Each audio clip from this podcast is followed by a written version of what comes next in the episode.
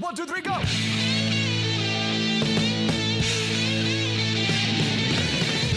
No one told you life was gonna be this way. Your job's a joke, you broke, your love life's DOA. It's like you're always stuck in second gear.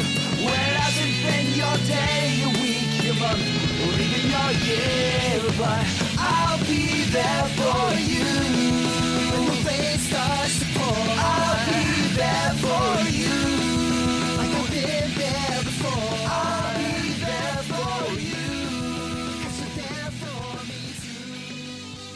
Central Pod, der Friends Podcast. Staffel 2, Folge 12. Herzlich willkommen, liebe Hörerinnen und Hörer. Mein Name ist Philipp und wie immer begrüße ich am anderen Ende der Leitung Mike. Hallo Mike. Hallo Philipp, einen wunderschönen Tag wünsche ich dir. Ja, den wünsche ich dir natürlich auch. Und ähm, ich würde sagen, der Einfachheit halber äh, lassen wir die Katze direkt aus dem Sack. Wir haben heute wieder einen Gast. Juhu. Juhu, und zwar ist das Moritz Hoffmann. Ähm, Moritz war ganz am Anfang mal in den Überlegungen dabei, als wir gesagt haben, lass uns doch einen Friends-Podcast machen. Er hat sich dann leider entschieden, oder zum Glück, ähm, weil da habe ich mich eigentlich auch drüber gefreut, lieber einen Geschichtspodcast zu machen. Und ähm, ja, das ist jetzt äh, nicht so ganz beständig gelaufen, aber vielleicht kann er da gleich nochmal was zu sagen. Moritz ist äh, Historiker, hat äh, das eine oder andere äh, sehr interessante Online-Projekt schon in dem Bereich gemacht, beispielsweise äh, 9. November 38, ein äh, im Grunde Real-Life Twitter-Projekt, wenn ich das jetzt äh, richtig ausdrücke, und in dem Bereich auch noch ein weiteres Digital, Digital Past. Ja, und macht in, äh, im Bereich Twitter und äh, äh, Geschichtswissenschaften so einiges. Und ähm, falls da jetzt was falsch war, wird er mich gleich verbessern, wenn ich ihn nochmal begrüße und sage, hallo Moritz. Hallo. Nee, war alles richtig. Ähm, wunderbar. Ich kann mit allem leben. Und äh, zum Geschichtspodcast kann ich nur sagen, was, glaube ich, alle sagen können, die äh, Podcasts machen. Es ist einfach so wahnsinnig viel Aufwand. Ähm, und äh, deswegen ist das im Moment ein bisschen eingeschlafen, aber wir arbeiten dran, wieder ein bisschen was zu machen und ähm, mal sehen. Jetzt sind ja erstmal Sommerferien. Ja, äh, die, ich glaube, drei Folgen gibt's ähm, Genau. bisher und die kann ich äh, allesamt empfehlen. Also hört euch das mal an, wenn Geschichte so ein bisschen euer Ding ist. Dann werdet ihr das nicht bereuen. So, ähm, vielleicht noch ein, zwei Sätze dazu. Ähm, du und Friends. Gibt's da irgendwie eine Geschichte? Wann hast du es geguckt? Warst du ähm, von Anfang an dabei oder bist irgendwann mit eingestiegen, als es in der Wiederholung lief? Oder wie war das, falls du dich erinnerst? Also, ähm, also ein bisschen Begriff war Friends mir ja auch schon lange. Das ist ja einfach so solche Sachen, denen kann man nicht komplett entfliehen, gerade wenn man irgendwie, wenn das in der Schulzeit im Fernsehen läuft, dann kommt das irgendwie schon mit, aber so richtig tief drin war ich nicht.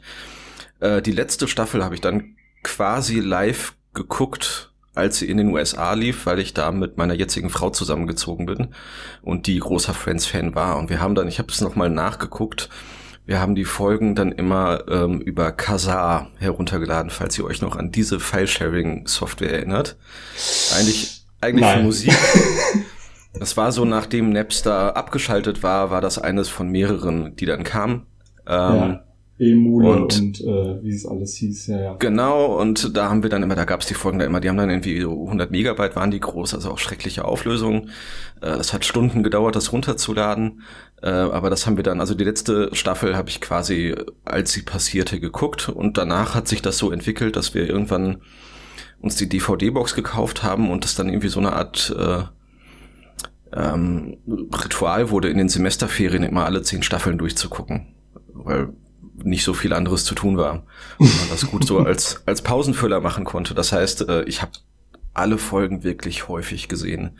Jetzt seit ein paar Jahren nicht mehr. Mit, mit Kindern ist das natürlich alles irgendwie ein bisschen komplizierter. Vor allen Dingen, wenn man es auf Englisch gucken will. Äh, das finden die dann nicht so spannend. Und wenn man Ähm, keine Semesterferien mehr hat. Semesterferien sind eh so ein Problem, genau. Ähm, aber, also ich habe alle Folgen häufig gesehen und ähm, kann jetzt auch gleich die Bombe platzen lassen. Ich mag Ross. Endlich. Hört sich jetzt an, als hätten wir schon zig Gäste gehabt und alle hätten äh, Ross gehasst, aber nein. Ähm, trotzdem, endlich mal eine andere Perspektive. Und wir haben ja, wir, sprechen ja gleich auch durchaus über eine, eine Folge, in dem man mal wieder ein bisschen Mitleid mit ihm hat, wo er so ein bisschen unverschuldet auch in eine unangenehme Situation gerät. Ähm, aber noch eine Kleinigkeit. Ähm, du hattest auch schon mal was äh, über äh, Friends und äh, ja, quasi äh, äh, Geschichtswissenschaften oder quasi diese beiden Bereiche zusammengebracht, ne? Genau, das war eigentlich so eine Art kleine Fingerübung, weil ich halt wusste, also von keiner Serie weiß ich so viel wie von Friends vielleicht noch Six Feet Under, aber das ist eine ganz andere Richtung. Ähm, und ich habe das zu dem Zeitpunkt, an dem ich damit angefangen habe, war ich gerade in meiner Masterprüfung und da ging es auch um äh, Immigration in die USA.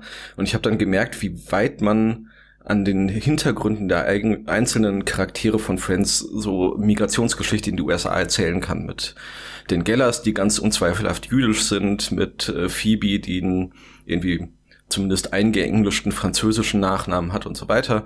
Ähm, das und, und klar mit Joey, der einfach ganz klar klassische italienische Migrationsbiografie hat, also aus seiner Familie raus mit der Oma, die noch kein Englisch spricht und dem Vater, der der Handwerker geworden ist. Und so, und äh, das habe ich dann einmal durchgespielt und versucht, alle, mich an alle Informationen, die dazu irgendwann mal in dieser Serie auftauchen, äh, zu erinnern und habe dazu einen äh, Blogpost geschrieben, der immer noch wahnsinnig gut geht und häufig ergoogelt wird von Leuten. Ja, den äh, verlinken wir dann auch und äh, dann müssen die Massen den nicht mehr googeln, sondern können einfach bei uns draufklicken und sind dann da. Ich muss ja gestehen, ich habe den äh, jetzt in der Vorbereitung zu heute quasi zum ersten Mal gelesen. Und ich habe mich gefragt, ob du den auch schon mal überlegt hast, auf Englisch zu veröffentlichen, beziehungsweise ob es dann da auch mal irgendwelche Reaktionen ähm, aus den USA, USA zu gab, weil das, was du zum Beispiel zu den Gellers schreibst, klingt ja alles total äh, sinnvoll und korrekt. Und ich frage mich, haben die sich beim Erstellen dieses Namens und der Serie wirklich auch so viele Gedanken gemacht oder war das einfach mehr oder weniger Zufall? Also Reaktionen nahezu null. Äh, auf Englisch eigentlich eine ganz gute Idee. Gibt noch mehr Google-Treffer. Ähm ich, ich weiß nicht, ob man sich, ob die sich das so zurechtgelegt haben und sich da historisch irgendwie eingearbeitet haben. Das glaube ich eher nicht, sondern dass die Macher von Friends einfach aus ihrer eigenen Lebensrealität geschöpft haben. Und also ich habe mal gelesen, dass Rachel eigentlich auch als jüdisch angelegt war. Da gibt's aber auch nur einen einzigen Hinweis, dass ihre Großmutter jüdisch ist ähm, in der ganzen Serie. Sonst wird das, glaube ich, nirgendwo thematisiert.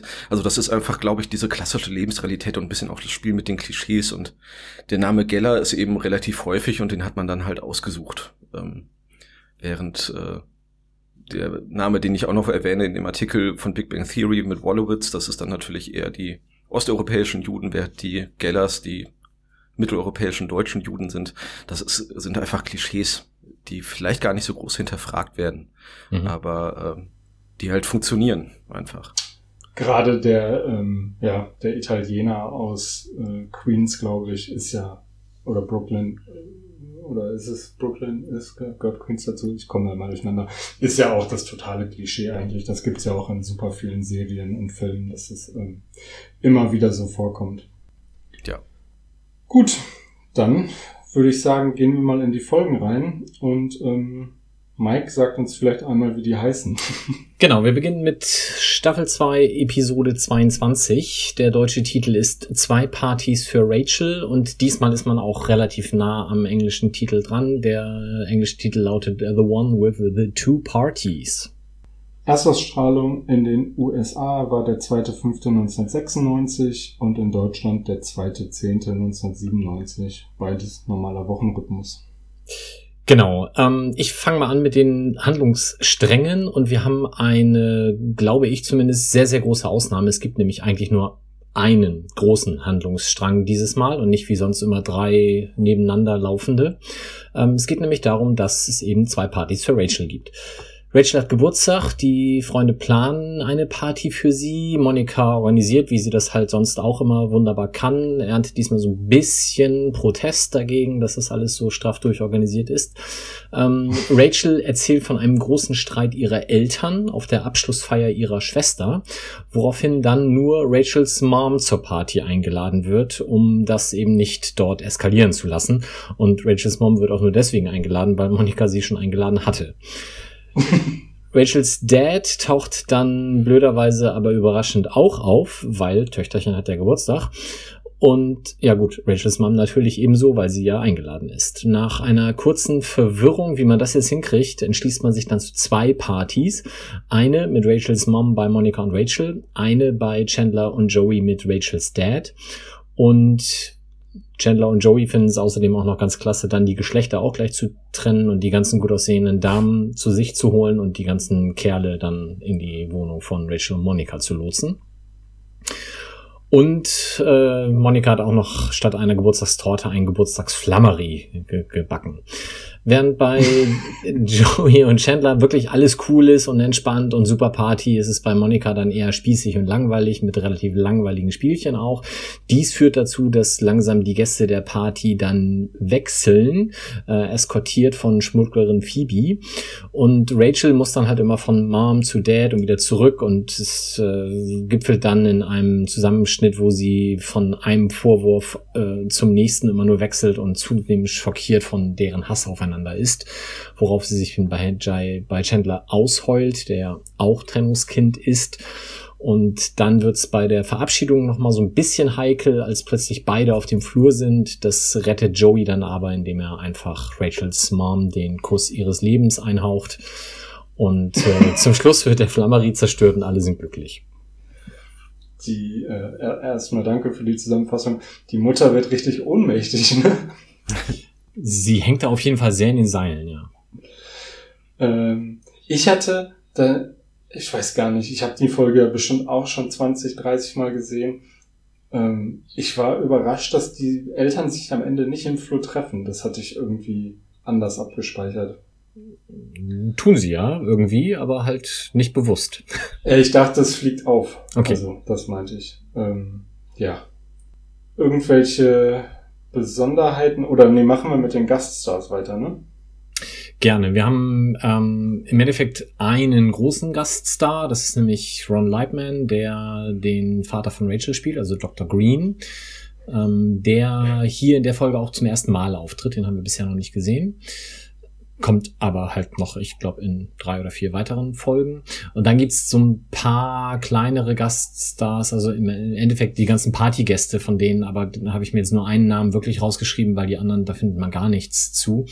Ähm, das ist Louis Dix Jr., den kennt man vielleicht noch als Schauspieler ähm, aus The Net oder das Netz mit Sandra Bullock. Das ist derjenige, der dann Phoebe so verschwörerisch fragt, äh, ich habe gehört, du kannst hier Leute rausbringen. Ähm, und dann halt von ihr rübergeleitet wird. Aber wie gesagt, außer diesem einen Film mit Sandra Bullock hat der auch keine große Karriere als Schauspieler mehr gemacht.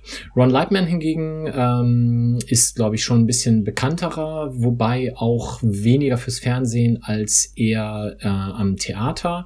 Geboren 1937 und jetzt gerade Nikolaus 2019 verstorben an Lungenentzündung.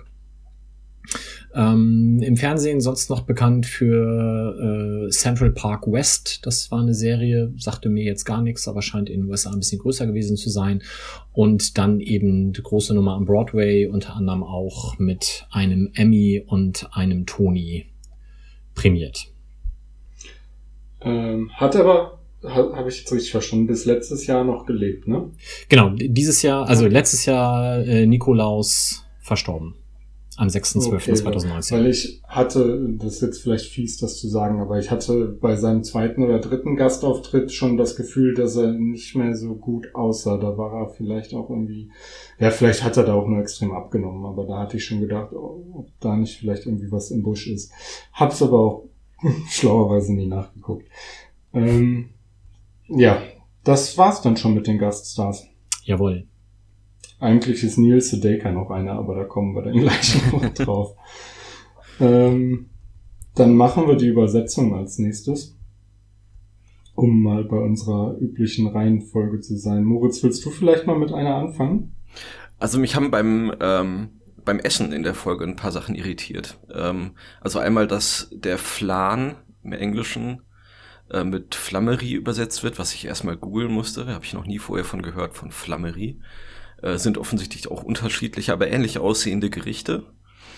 Ähm, und dann die Sache, äh, dass es geht ja am Anfang, Monika schlägt vor, dass sie zum Geburtstag einen, einen äh, pochierten Lachs macht.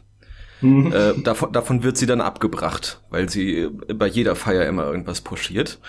Äh, der, in der deutschen Fassung taucht dieser pochierte Lachs aber noch zweimal auf. Einmal als Ross so als äh, zur Deckung der ganzen Tarnung sagt, äh, er wäre auf der Toilette gewesen und die, die Mutter von Rachel solle sich fernhalten vom pochierten Lachs.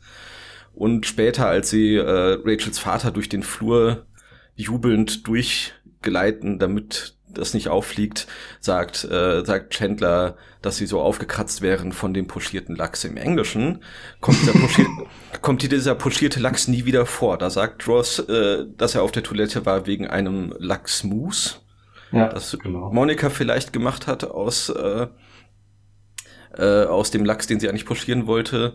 Und ähm, bei dieser Jubelszene im Flur sagt Chandler dann, we are on a major flan high. Also da geht es dann um, äh, um den Flan, den, oder Flammerie, den, den Monika gemacht hat. Das äh, fand ich merkwürdig, dass, äh, dass das in der deutschen Fassung einfach dreimal dasselbe Gericht ist. Während, also es ist ja tatsächlich eine Inhaltsänderung der Geschichte, weil das im Deutschen bedeutet, dass Monika sich über die Entscheidung aller gemeinsam hinweggesetzt hat und doch einen Lachs pochiert hat. Ja. Ähm, und es ist auch merkwürdig, dass sie aus dem Flan, also ich kannte es jetzt nicht als, also ich kannte, wüsste jetzt nicht, was Flan ist, äh, dass sie da ein Flammerie rausgemacht haben, weil ich glaube, das kennt doch hier wirklich auch niemand, oder? Tja. Also ich also, habe den Begriff vorher nicht gehört, nein. Ich, ich auch nicht, aber seit ich, seit ich das da gesehen habe, würde ich es eigentlich immer gerne mal machen. Äh, eine Spezialität aus Grieß. Ich glaube, sie sagen im Original auch noch, es wäre was Mexikanisches, ne? Ja, genau. Alles klar. Ähm, komplett unterschiedliche oder zumindest unterschiedliche Speisen. Mike, was hättest du denn noch? Ich habe ähm, die ersten Sachen dann schon im Perk, als Rachel von der Abschlussfeier ihrer Schwester äh, erzählt. Und da muss ich gleich sagen, das erste habe ich nicht begriffen. Ähm, sie ähm, erzählt dann ja, das haben Abschlussfeiern so an sich, wenn Familien dran. Nee, sie sagt einfach, äh, das, das war die Hölle. Und äh, Chandler sagt dann, das haben Abschlussfeiern so an sich, wenn Familien dran teilnehmen. Mhm, okay, habe ich verstanden. Im Englischen sagt er, you know, my cousin went to hell on a football scholarship.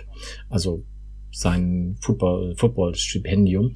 Ähm, und sie hat halt vorher was mit, ähm, das war die Hölle gesagt, aber ich habe den Gag mit F Football-Stipendium und went to hell habe ich nicht begriffen.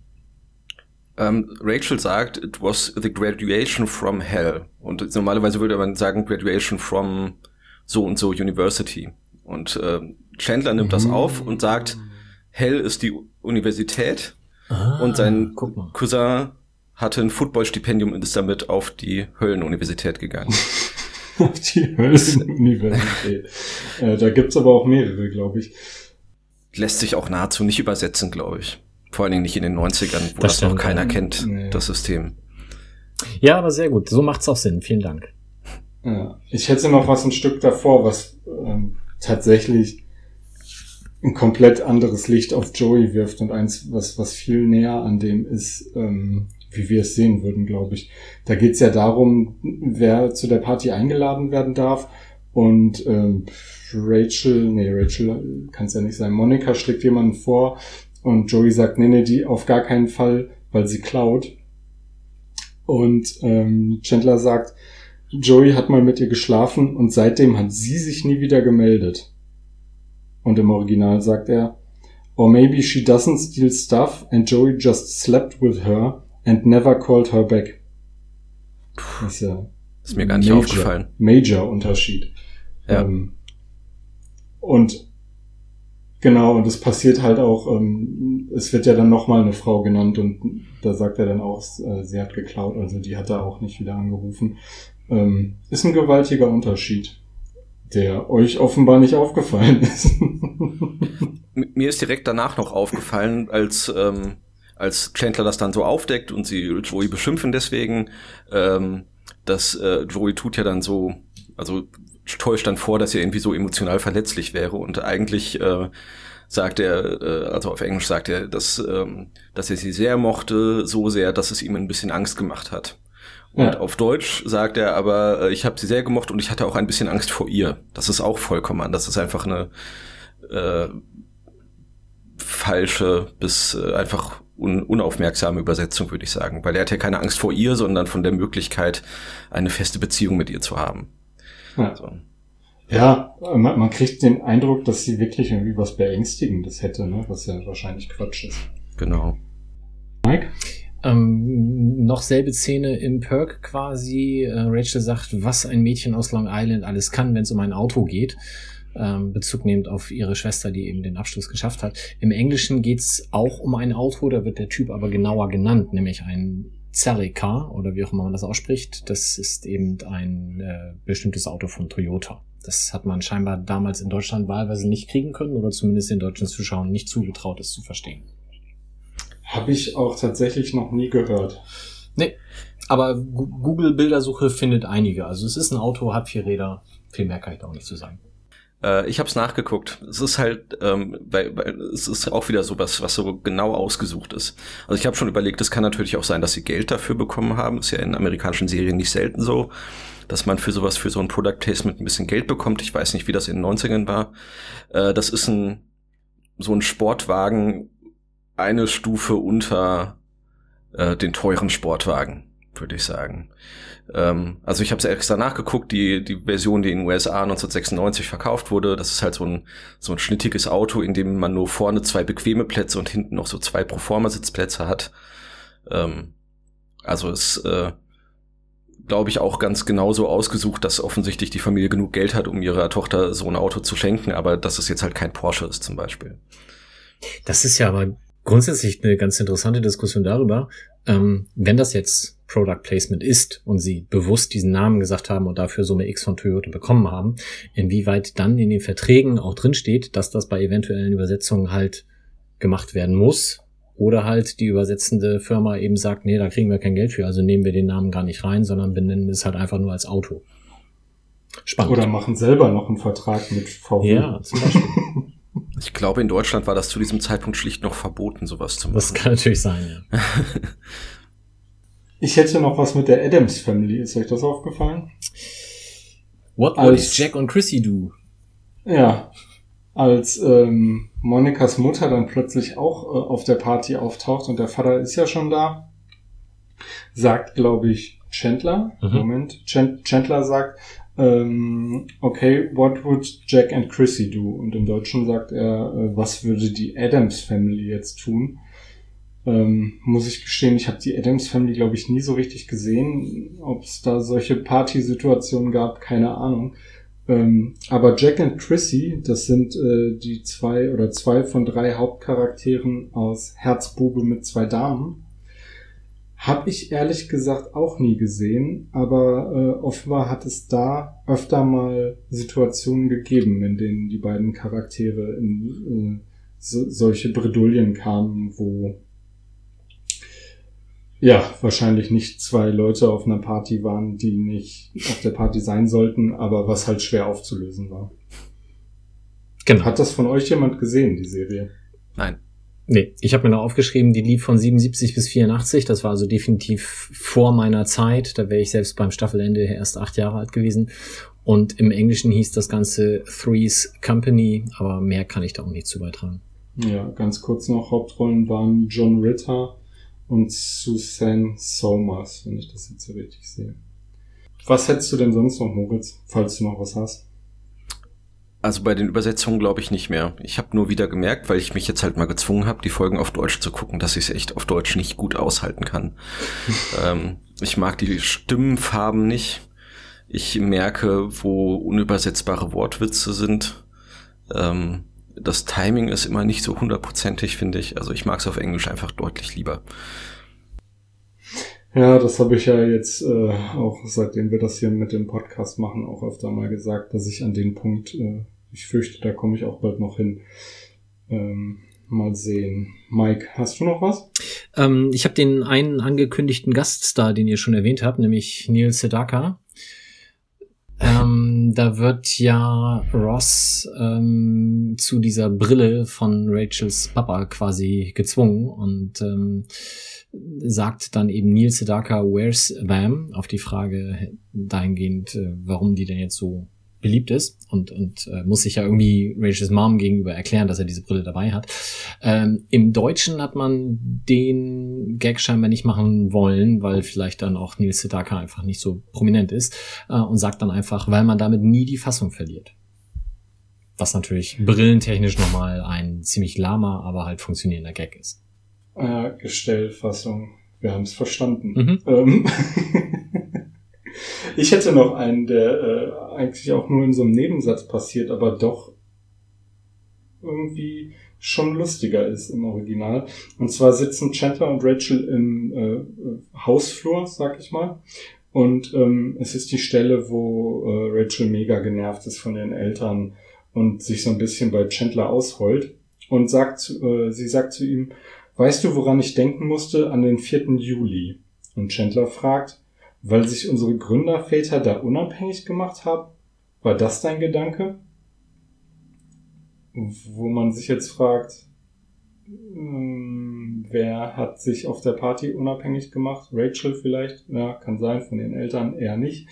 Ähm, Im Original ist es aber uh, I kept thinking about um, the 4th of July. Und Chandler fragt, because it reminded you of the way our forefathers used to bitch at each other.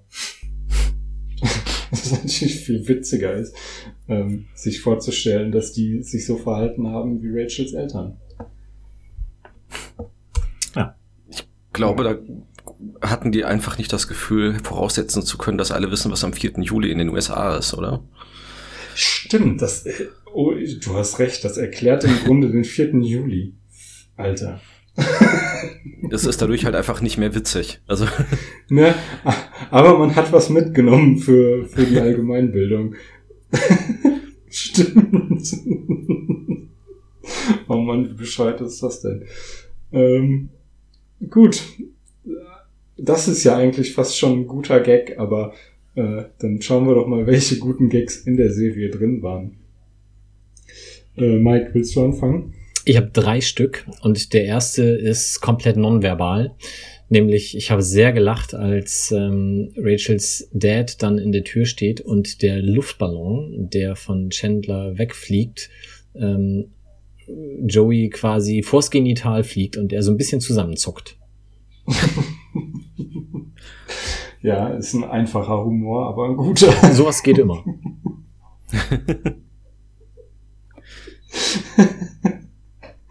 ähm, wie ist es bei Simpson? Äh, Football in die Leisten. Ähm, Moritz, was hast du denn? Worüber hast du besonders gelacht? Also was ich wirklich wahnsinnig gerne mag, ist, äh, es gibt einmal diese Montage, wo Rachel nach und nach immer wieder mit ihren Eltern im Wechsel redet und die beiden nur über die Scheidung reden können, die Eltern. Und ähm, Rachels Mutter sagt dann in einem, also es sind immer so Halbsätze und Rachels Mutter sagt, mhm. you work and you work and you work on a marriage.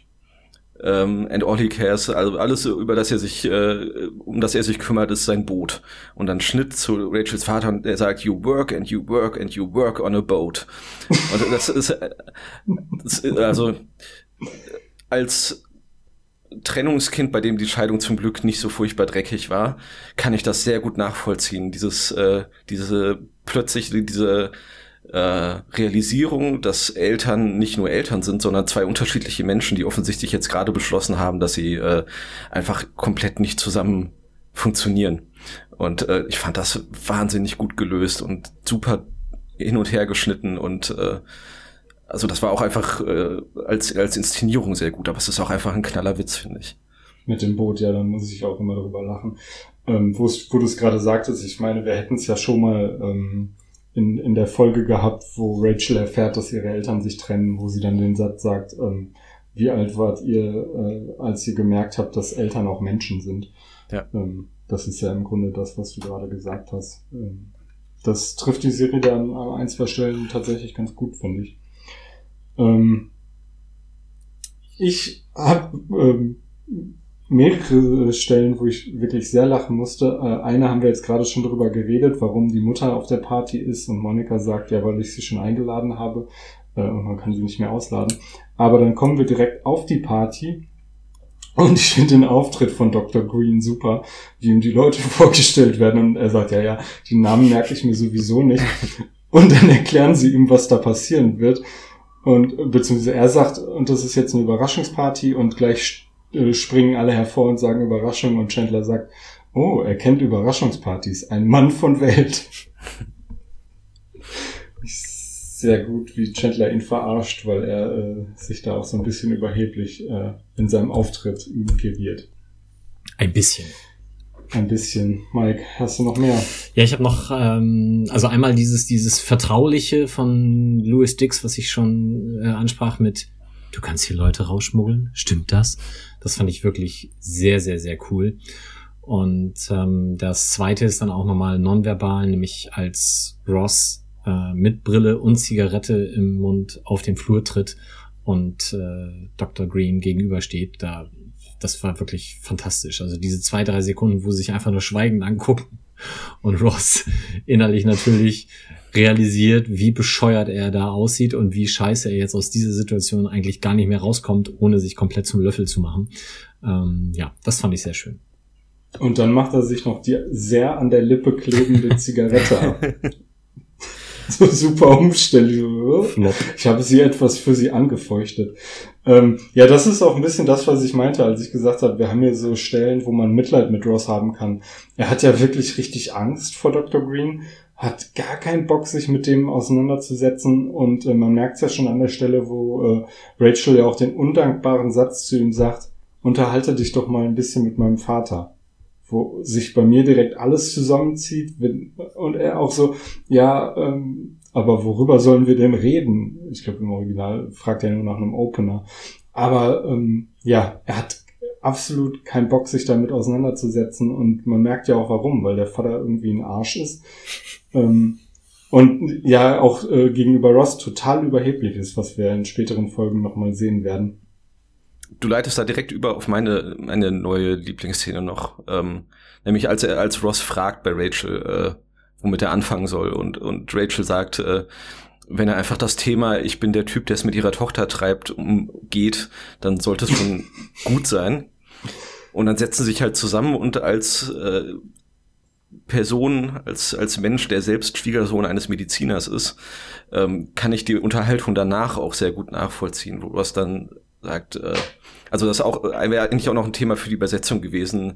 How's everything in the cardiovascular game, was äh, Ross übersetzt mit äh, und gefallen in die Doktorspiele. Das ist auch so.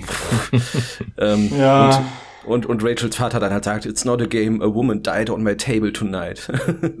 und ähm, damit eigentlich schon klar ist, Ross kann nur verlieren bei diesem Mann. Es gibt ja in der ganzen Szene auch, äh, ganzen Serie nur eine Folge, in der Rachels Vater und Ross sich gut verstehen, weil sie gemeinsam auf Rachel einhacken können. Ein paar Folgen später, glaube ich. Oh äh, ja. Aber äh, also das, das so schmerzhaft äh, gut auf den Punkt getroffen, dieses jetzt muss der sich mit dem Vater unterhalten Ding. Sehr schön. Ja, und äh, ja, genau. Und direkt sein erster Satz reitet ihn komplett rein. Schade, Ross. Tat mir an der Stelle leid. Ja, ich habe jetzt noch ein paar Sachen auf meinem Zettel stehen, die wir eigentlich alle schon so ein bisschen angeschnitten haben. Also wie Chandler die Leute auf die Party einteilt. Also alle kommen den Flur hoch und er sagt, jo, und ihr nach da und ihr nach da und die Leute lassen das so kommentarlos mit sich machen. Finde ich auch schon irgendwie merkwürdig. Ähm, aber natürlich auch lustig. Und Phoebe eben dann als Fluchthelferin äh, für Gunther.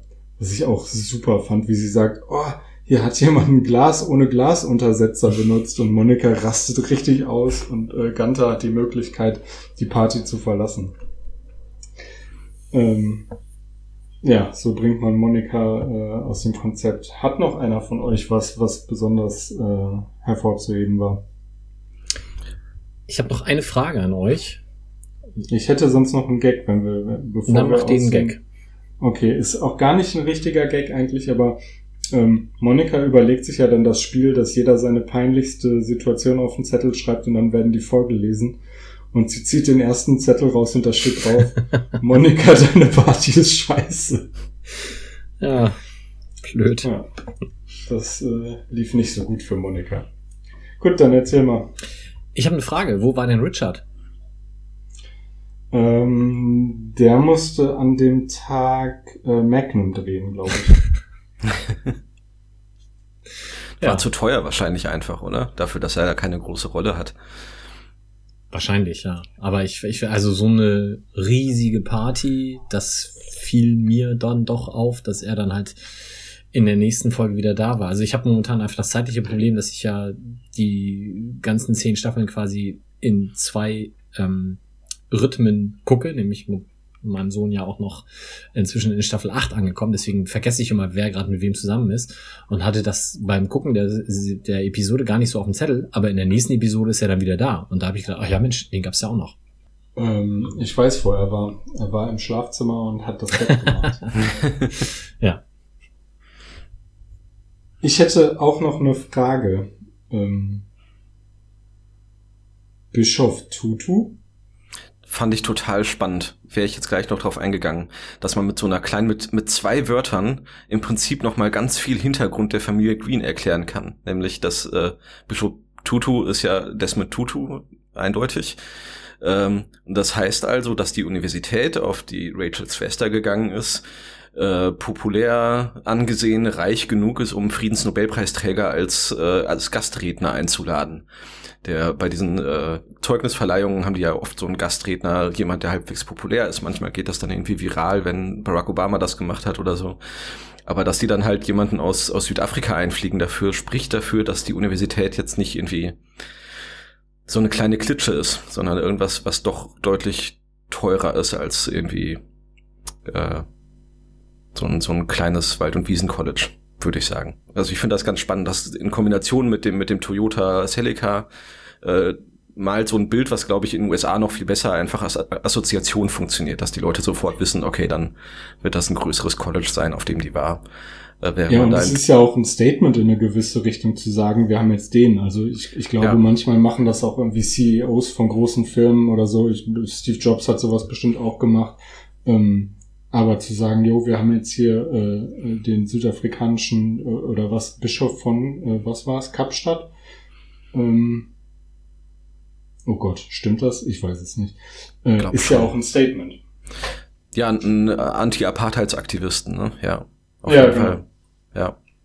Was ich noch als, als Anmerkung hätte, weil ich Friends jetzt ja natürlich auch mit einem anderen Blickwinkel gucke als früher, ein Witz, der heute, glaube ich, nicht mehr so gemacht würde, weil er eigentlich ziemlich creepy ist, ist als äh, bevor Rachel und Chandler sich im Flur treffen äh, und, und Chandler da äh, sie aufbaut, was finde ich auch eine total schöne Szene ist, weil die nicht so oft zu zweit einfach sind und die Interaktion eigentlich ganz gut ist. Aber davor, Chandler kommt ja nur aus seiner Wohnung raus, weil er einer Frau hinterher rennt, die wegläuft von der Party.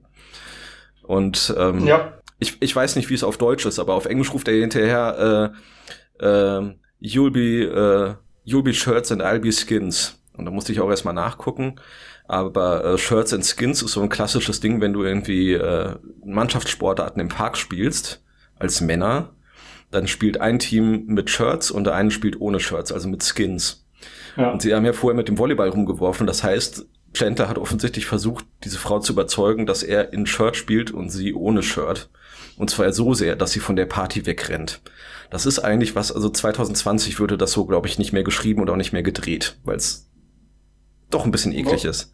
Oder es würde ein dementsprechendes Echo geben. Ja, Ähm, ja, ich glaube im, im Deutschen ähm, sagt er, du behältst deine Kleidung an und ich bin nackt. Oder irgendwie sowas. Ähm, es ist aber nicht so, dass man da das Gefühl hat, direkt, dass es um Sport geht. Und ich sag mal, man kennt das ja hier auch, dass, dass man sagt, ähm, die eine Mannschaft spielt oben ohne. Ähm, aber die Assoziation hatte ich jetzt im Deutschen tatsächlich an der Stelle noch nie, weil es da wahrscheinlich einfach nicht so diesen feststehenden Begriff Shirts und Skins gibt. Ja. Ähm, aber es weckt direkt ganz böse Erinnerungen an den Schulsport bei Herrn Putsch auf dem großen Feld. Fußball, eine Mannschaft ohne Shirt. Ja, hoffentlich bin ich in der anderen Mannschaft. Ähm, Wir hatten da immer so grüne Leibchen. Ja, die hat Herr Putsch dann, glaube ich, drin vergessen oder weiß ich nicht. Niemand hat sie gewaschen, sie haben gestunken. Keine Ahnung. Ähm, als ich dann hinterher Fußball gespielt habe, äh, privat und also Schule ist ja auch irgendwie privat, aber egal, jeder weiß, was gemeint ist. Da gab es dann auch Leibchen. Ähm, oder man hat sich einfach gemerkt, wer in seiner Mannschaft ist. Nee, aber Herr Putsch wollte auch immer gerne äh, eine Mannschaft shirtlos haben. Egal. Hätten wir, hat einer von euch noch eine weitere Anmerkung zu dieser Folge?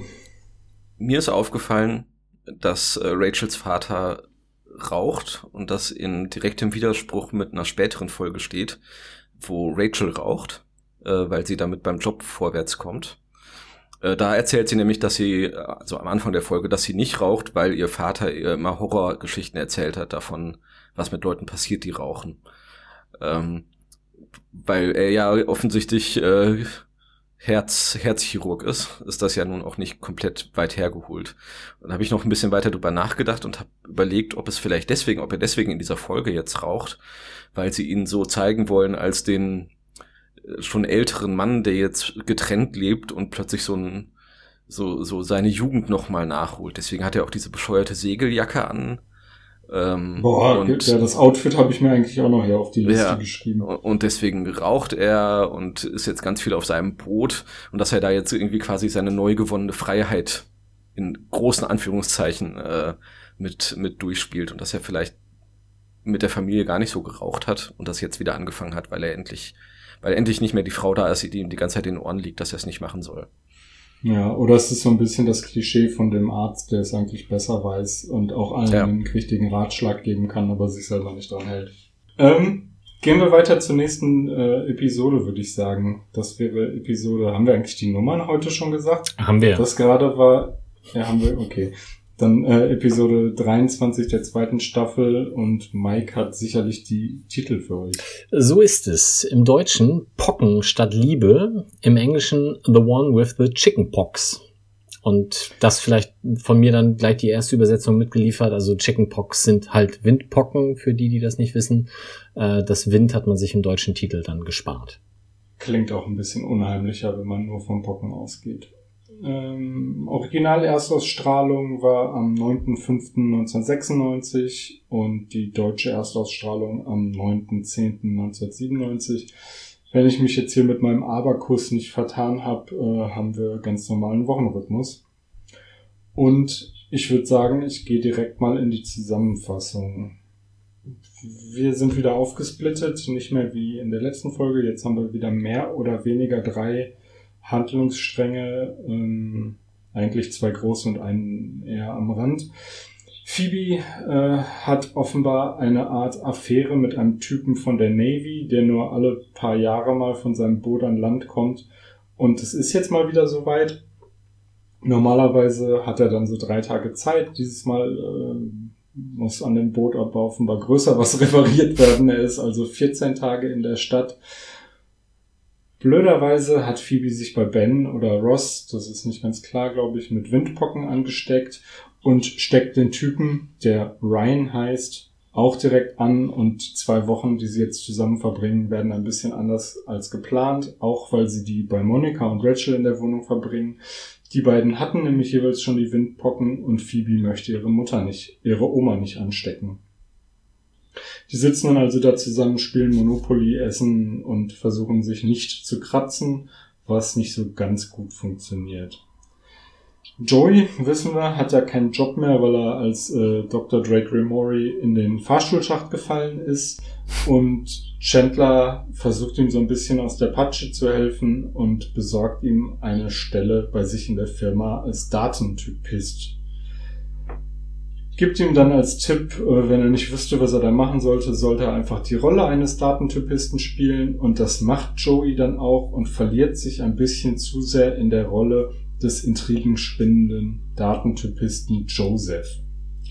Er findet sein komplettes Leben nahezu neu und reitet Chandler immer wieder in irgendwelche Bredouillen rein, äh, bis der die Nerven verliert und ähm, auch auf fiktiver Basis mit Joeys ausgedachter Frau schläft, um es ihm heimzuzahlen, woraufhin Joey dann den Job hinschmeißt.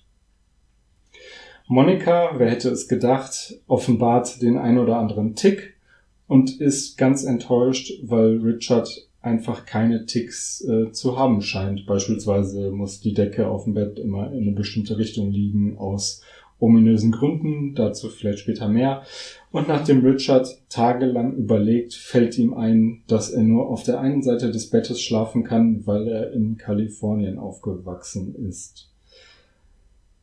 Merkwürdig, merkwürdig. Aber das ist auch wirklich nur, also gar nicht richtig Handlungsstrang, sondern einfach nur so immer mal wieder kurz eingeschobene Szenen, die vielleicht einfach nur die, den Charakter von Monika näher bringen sollen.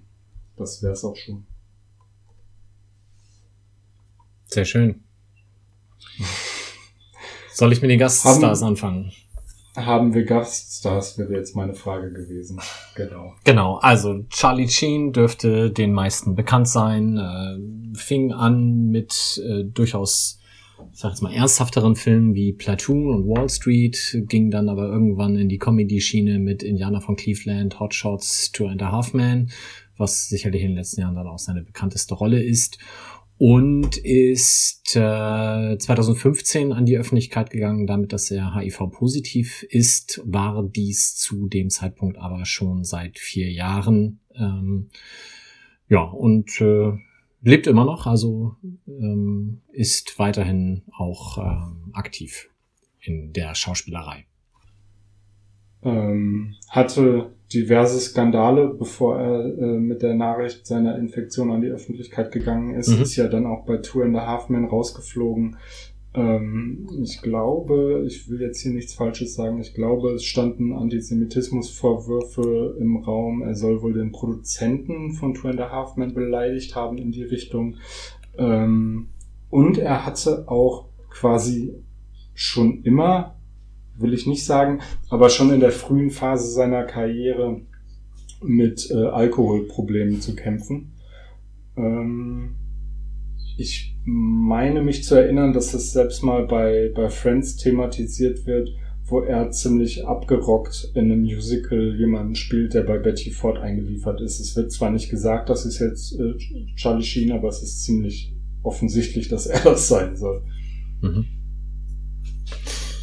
Ja, und als zweiten Gaststar haben wir Steve Park. Das ist der Datentypist, der äh, Joey dann von Chandler vorgestellt wird.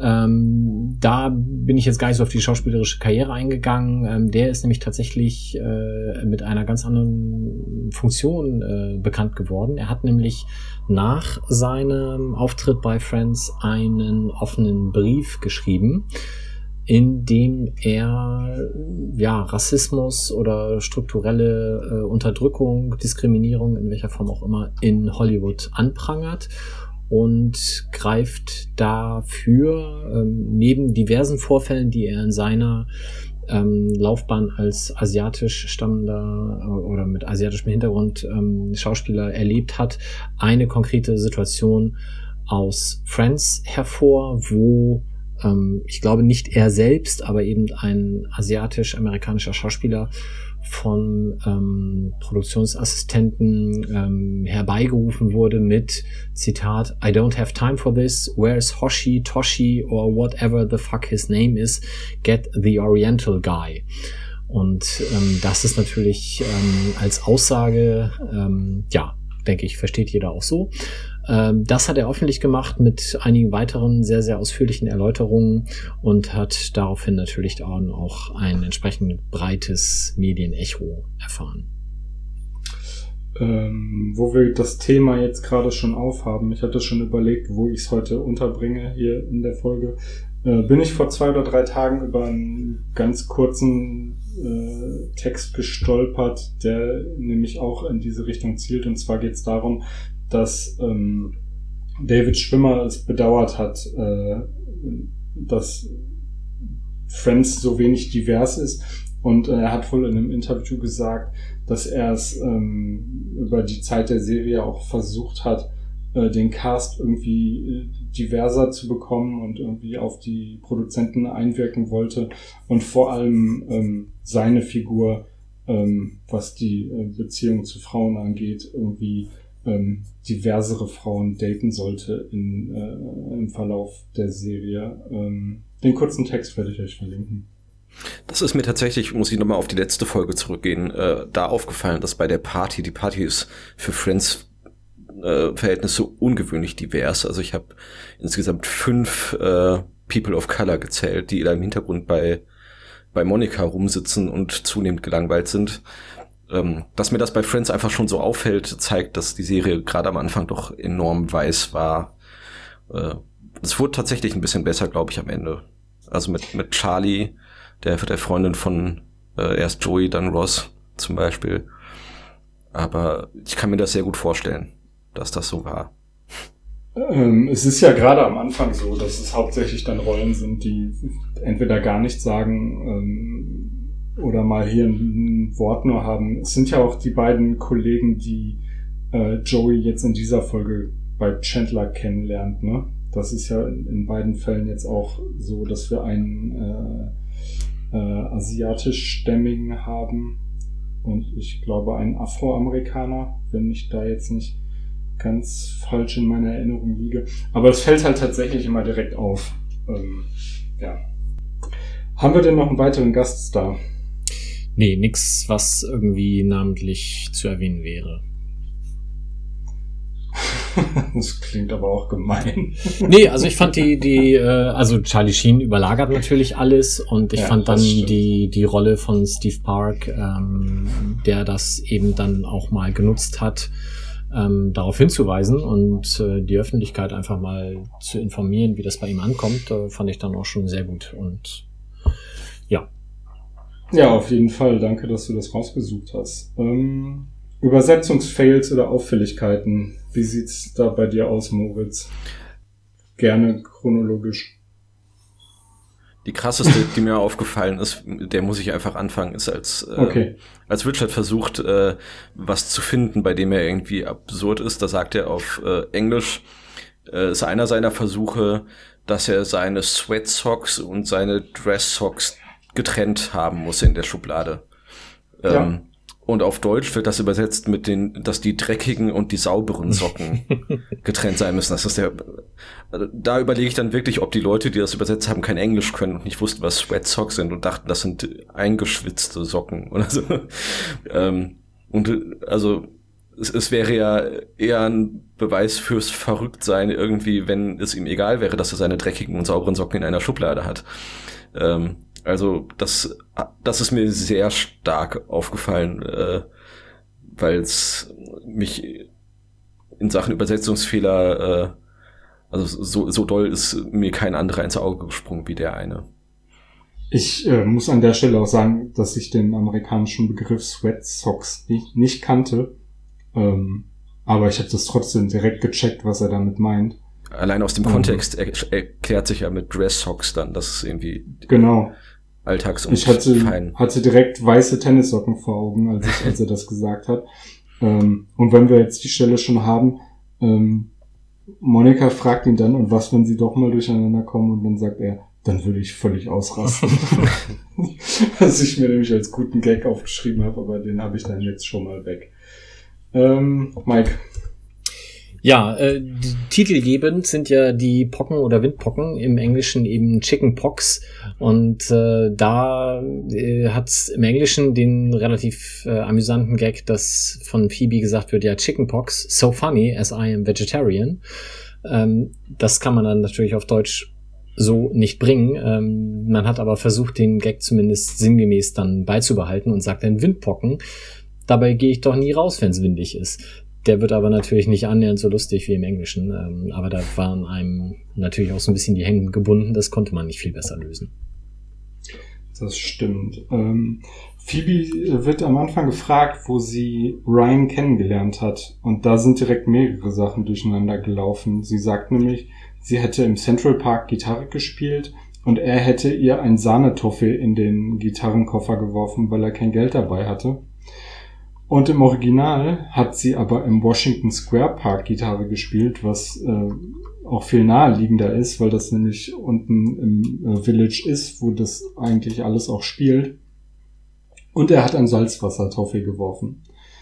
Ähm, kennt man jetzt vielleicht hier nicht unbedingt, aber ist ähm, bei Friends durchaus eine Sache. Wird auf jeden Fall nochmal vorkommen, weil Roster so eine kleine Sucht offenbar auch zu haben scheint. Ähm, oder verwechsel ich das jetzt gerade? Ich glaube, Nee, das stimmt schon. Salzwassertopf ist. Oder? Ja, ja. Ja.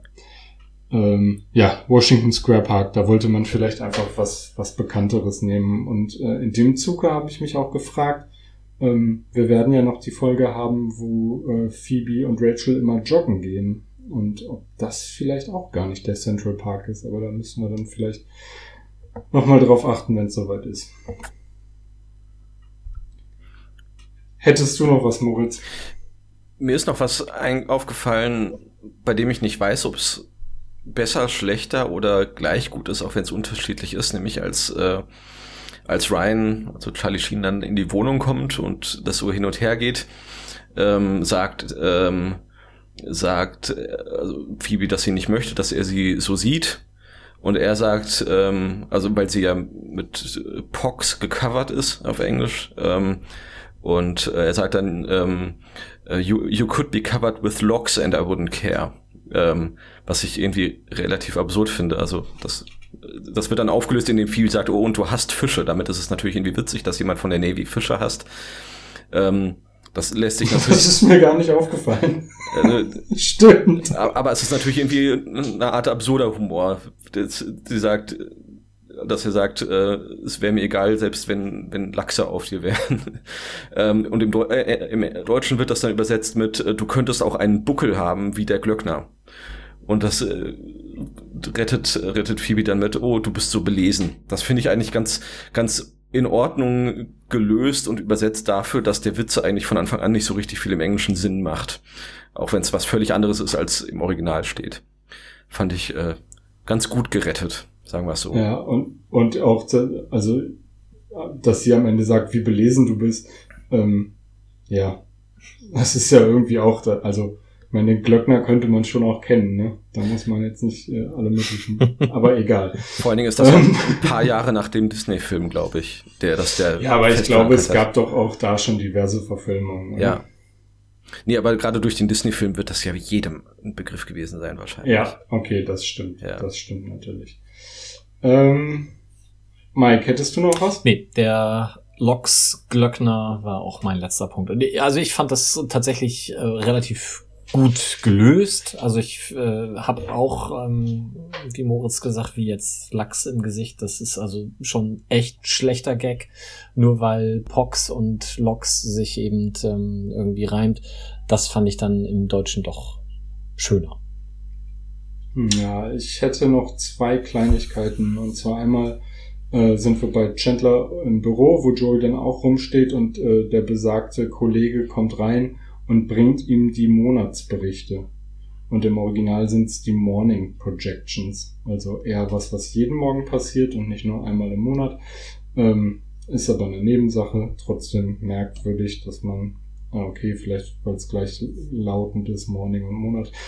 Ähm, und Phoebe sagt, dass Windpocken so romantisch sind, wusste ich gar nicht, Ryan. Und im Original, okay, this is uh, the most romantic disease I've ever had. Also, da hat sie offenbar dann auch nochmal, ähm, ja, andere Krankheiten gehabt, die zwar auch romantisch waren, aber nicht so. Möchte man lieber nicht mehr zu erfahren. Gehen wir weiter zu Ich- den ich habe auch noch Gags. zwei. Wenn Moritz noch was hat, dann lassen wir das auch nochmal. Dann Moritz, erzähl doch mal. Äh, am Ende der Folge sind zwei, bei denen ich mir nicht ganz sicher bin, warum es da die Ab äh, Ab Abwandlungen gibt. Nämlich einmal, als sich äh, Phoebe von Ryan verabschiedet vor dem Central Perk äh, und auflistet, was sie eigentlich mit ihm machen wollte, dass sie mit ihm in den Central Park gehen wollte. Und dann sieht sie den Schild vom Central Perk und guckt es an und sagt auf Englisch, oh, I just got that. Also den Witz mit Central Perk. Und ähm, im Deutschen wird das einfach übersetzt, da haben sie wahrscheinlich den Leuten nicht zugetraut, den Witz zu verstehen. Äh, ach, da waren wir ja gerade drin. Das, äh, also als, als ob sie irgendwie ein sehr kurzes Kurzzeitgedächtnis hätte. Das ist das eine, was ich ein bisschen irritierend fand. Das zweite ist ähm, so eine Übersetzung komplett ohne Not, als ähm, äh, Ross dann in dieser Navy-Uniform hinterher Rachel aus dem Café abholt abends und sie dann äh, äh, aufs Sofa wirft und, und alleine hochgeht. Äh, da sagt er ähm, im Englischen I'll meet you upstairs, also oben in der Wohnung. Und in Deutsch ist es, äh, wir treffen uns dann am Hafen. Das, hm. hat, das hat mich irgendwie irritiert. Das passt eigentlich vielleicht sogar besser, weil er quasi noch in der Rolle drin ist. Gleichzeitig könnte man auch sagen, dadurch, dass er im Englischen sagt, äh, I'll meet you upstairs, dass er quasi das Rollenspiel damit beendet hat. Weil er keinen Bock ja. mehr hat, weil er sie die ganze Zeit hin und her tragen musste. Das heißt, das ist auch schon eine inhaltliche Handlungsänderung im Prinzip, die auch, auch was die Silben angeht und so eigentlich nicht notwendig ist. Ich äh, glaube, manchmal ist denen gar nicht über, äh, bewusst gewesen, was, was so eine kleine Änderung ähm, bezüglich der Charaktere auch äh, irgendwie auslöst. Ne? Ähm, aber nochmal zurück. Ich meine, im Original sagt sie ähm, das mit dem Central Perk auch. Ja, also, also sie sagt Picknick, Picknick im Central Park und Kaffee at Central Perk, meine ja. ich. Aber das würde ich dann nochmal nachgucken. Nee, ja, ja, so. das, das, sagt, das sagt sie. Aber dann, äh, dann sagt sie äh, danach, oh, I just got that. Das äh, Central Perk. Ähm, Ach so, die da, Ableitung dass sie von den Central Gag jetzt erst verstanden hat. Genau. Alles klar, jetzt verstehe ich's. Und, und okay. das wird nicht mit übersetzt, sondern da sagt sie dann, ach, da waren wir ja gerade. Statt I just got ah, that. Jo, alles klar. Stimmt. Das ist ja auch cool. Danke. ist ja, ist ja richtig cool, hier mal Gäste zu haben, die einem was erklären. ähm, so, dann kommen wir aber jetzt zu den guten Gags und ähm, ja, Moritz, vielleicht erzählst du einfach mal den, der dich am meisten äh, zum Lachen gebracht hat, nach äh, 20 Jahren Friends noch die Szene ganz am Ende mit der, mit der, Univers äh, mit der Uniform finde ich einfach fantastisch. Es ist eine, eine Referenz an einen Hollywood-Film, an eine Offizier und Gentleman. Ich weiß nicht, ob ihr den gesehen habt. Aber den. Nee. Also ich glaube 1996 hatte den jeder Mensch, der Friends guckte, auch gesehen. Da gibt's einfach diese Szene, wie der Mann in der in der Festuniform der Navy die die Frau abholt und äh, und trägt, äh, ganz romantisch und so. Äh, aber dass sie dann so hin und her laufen da übrigens auch noch eine Übersetzungsabweichung. Äh, Im äh, Deutschen macht sie die, hat sie vergessen, die Espressomaschine auszumachen. Im Englischen hat sie vergessen, die Cappuccino-Maschine auszumachen. Fand ich auch interessant. Aber dass sie dann so hin und her laufen und dann, als sie das dritte Mal sagt, dass sie was vergessen hat, wie er sie da einfach auf das Sofa wirft und sich den Nacken hält, das ist einfach fantastisch. Finde ich jedes ich glaube, Mal wieder diese Espresso äh, äh, die machen sie immer. Das ist mir nämlich auch schon mal aufgefallen. Das ist merkwürdig, aber ja, keine Ahnung, woran das liegt. Schöne Szene jedenfalls. Stimmt. Ähm, man hat, also man hat, wo er sie aufs Sofa wirft, fast ein bisschen das Gefühl, dass es kurz vor schiefgehen, ne? Also ein bisschen mehr Schwung und sie wäre auf jeden Fall runtergefallen. man weiß ja auch nie, wie oft sie das gedreht haben. Vielleicht ist es auch schon mal schiefgegangen vorher. Aber da werden sie ja ganz bestimmt eine Matte äh, vorgelegt haben. Vielleicht auch nicht. Mike, worüber musstest du lachen? Ich habe hier tatsächlich ähm, zwei eher platte Gags, die ich aber trotzdem wunderbar fand und einen, der mich, den ich wirklich super lustig fand. Ich fange mit dem super lustigen an. Ähm, und das ist die Szene, als äh, Chandler dann Joey quasi den Spiegel vorhält und ihm halt erzählt, was er jetzt alles mit ihm und dann auch äh, mit seiner imaginären Frau macht. Und äh, wo er dann sagt, da in der Schublade liegt der Slip deiner Frau. Und Joey wirklich komplett schockiert ist und so, wirklich? Und dann sagt, nein, du Idiot. Sie ist doch nur imaginär. Ja, das, also das, da habe ich wirklich laut gelacht. Das fand ich wirklich super lustig, obwohl ich die Szene auch bestimmt schon fünfmal gesehen habe. Ähm, das fand ich wirklich sehr gut. Und bei den zwei eher Mauern-Gags warte ich erstmal, ob ihn einer von euch erzählt. So denkst du also bei uns. ähm, direkt ganz am Anfang der, äh, der Episode sitzen die Freunde zusammen im Central Park und Rachel bringt einen Muffin und offenbar haben Monica und Chandler einen Muffin bestellt, wollen beide einen haben. Monica hat ihn zuerst bestellt. Chandler ist aber ein bisschen schneller, greift sich das Ding, Monica regt sich auf und Chandler leckt ihn ab, um sein Revier zu markieren quasi, um zu sagen, meiner, angeleckt, wie man früher gesagt hat. ähm, und tja, vor ihm steht eine Tasse Kaffee und ähm, Monika leckt dann an der Tasse, um es ihm heimzuzahlen und äh, der Reveal kommt. Chandler sagt, ja, schade, Monika, die Tasse stand schon hier, als ich reingekommen bin. so richtig schön eklig ist, aber eben auch lustig. Und es wäre bei niemandem so lustig gewesen wie bei Monika, die da natürlich noch besonders, ähm, ja. Sie hat sich mit Sicherheit erstmal die Zunge desinfiziert. ja. ähm, Moritz, hast du noch was? Ich mochte die Szene sehr gerne, wo Rachel, äh, nicht Rachel, Phoebe und Ryan äh, Abendessen haben, ein romantisches Dinner und ihre Hände in diese Ofenhandschuhe eingeklebt haben mit, mit Gaffertape. Und ähm, damit sie sich nicht kratzen.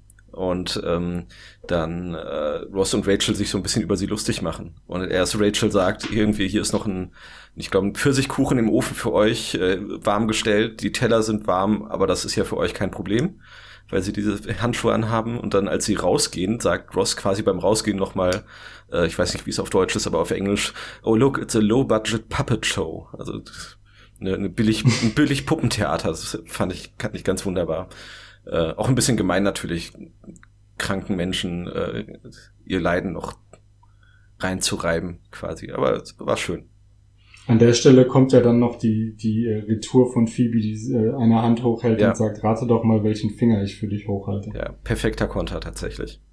Mike, jetzt komm doch mal mit einem von deinen Platten um die Ecke. Ja, also der eine Platte schließt da genau an, nämlich als ähm, Charlie Sheen Phoebe dann seine ewig währende große Liebe gesteht, äh, ihr dabei aber blöderweise mit den Handschuhen die Ohren zuhält und sie dann nur sagt, what? der war so billig, aber ich fand ihn wirklich schön. Das stimmt. Ähm, auch, auch Phoebe und Ryan ähm, ganz am Anfang von dieser Szene, glaube ich, oder vielleicht auch beim Monopoly-Spielen, äh, fragt er sie, weißt du, was das Schlimmste an dieser Juckerei ist? Und ihre Antwort ist, dass du nicht aufhörst, darüber zu sprechen. Ja, und der zweite war ähm, einfach nur technisch natürlich schön gelöst, als äh, Phoebe dann den Schleier das erste Mal hebt und sich ihm eben optisch offenbart und im gleichen Moment der Blitz einschlägt und ihn dann natürlich böse zusammenzucken lässt. Nicht, weil sie so scheiße aussieht, sondern äh, weil er natürlich Angst vor Gewitter hat, logischerweise. Ganz große schauspielerische Leistung an der Stelle auch von Charlie Sheen, muss man mal sagen. Man nimmt ihm, man nimmt ihm das Erschrecken richtig ab. Ähm, Moritz, hast du noch was? Ähm, ich überlege gerade, also was ich schön fand, war als, ähm, als so ein, so ein äh, wiederkehrenden Moment ist, äh, wie, wie Joey seine Rolle entwickelt und dann sagt, äh, er und seine Frau überlegen, noch ein drittes Kind zu haben und dann, äh, oh, you know, we just did. Äh, also das ist jetzt einfach gerade passiert. Und dann später, ja. als, als Chandler versucht, ihn wieder loszuwenden, aber nicht feuern kann, sagt äh, Chandler, nein, nicht Chandler, sondern sein Charakter Chandy, äh, überlegt, eine Affäre mit Josephs Frau zu haben. Oh, you know, I just did. Das fand ich sehr schön, dass das einfach so, dass die Handlung damit geschlossen wird, dass Chandler ihn mit seinen eigenen Waffen schlägt. Das stimmt, da hat, das hat Chandler sich gut überlegt. Ähm, das hat er ja schon mit seinem, mit seinem verrückten Mitbewohner im Grunde gemacht, dass er ihn mit seinen eigenen Waffen geschlagen hat, einfach irgendwas erzählt und Fakten geschaffen.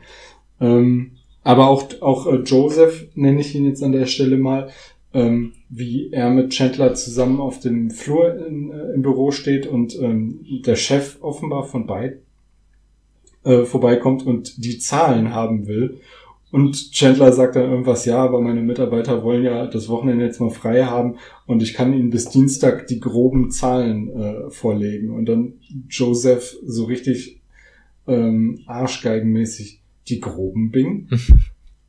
und hinterher so, tja Bing, nehmen Sie sich doch mal ein Beispiel.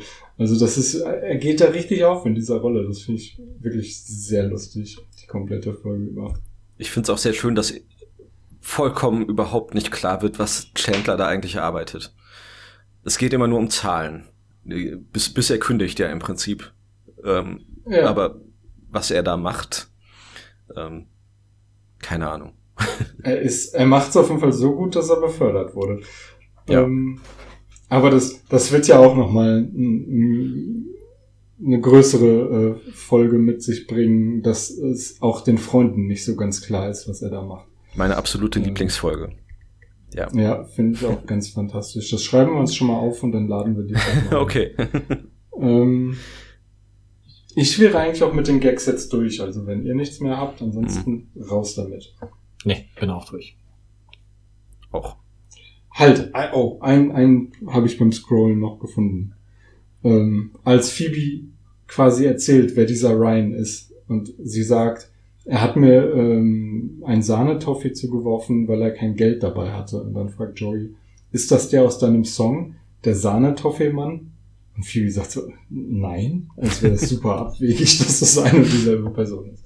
Äh, aber nur wieder klassischer Phoebe-Humor. Und damit wären wir dann auch durch mit den herausragenden Gags. Ähm ich hätte zu der Folge jetzt eigentlich nur noch eine Frage an euch beide, die ich euch gerne stellen würde, wenn ihr bereit seid. Immer. Faltet ihr das Ende vom Klebeband? Ja. Ich mache so eine kleine Ecke. Ist total praktisch. Mike? Nein, aber meine Frau macht das. Ich mache das auch und ich finde es überhaupt nicht abwägend und ich finde auch nicht, dass das was mit dem Tick zu tun hat, sondern das ist einfach schlau. Ja.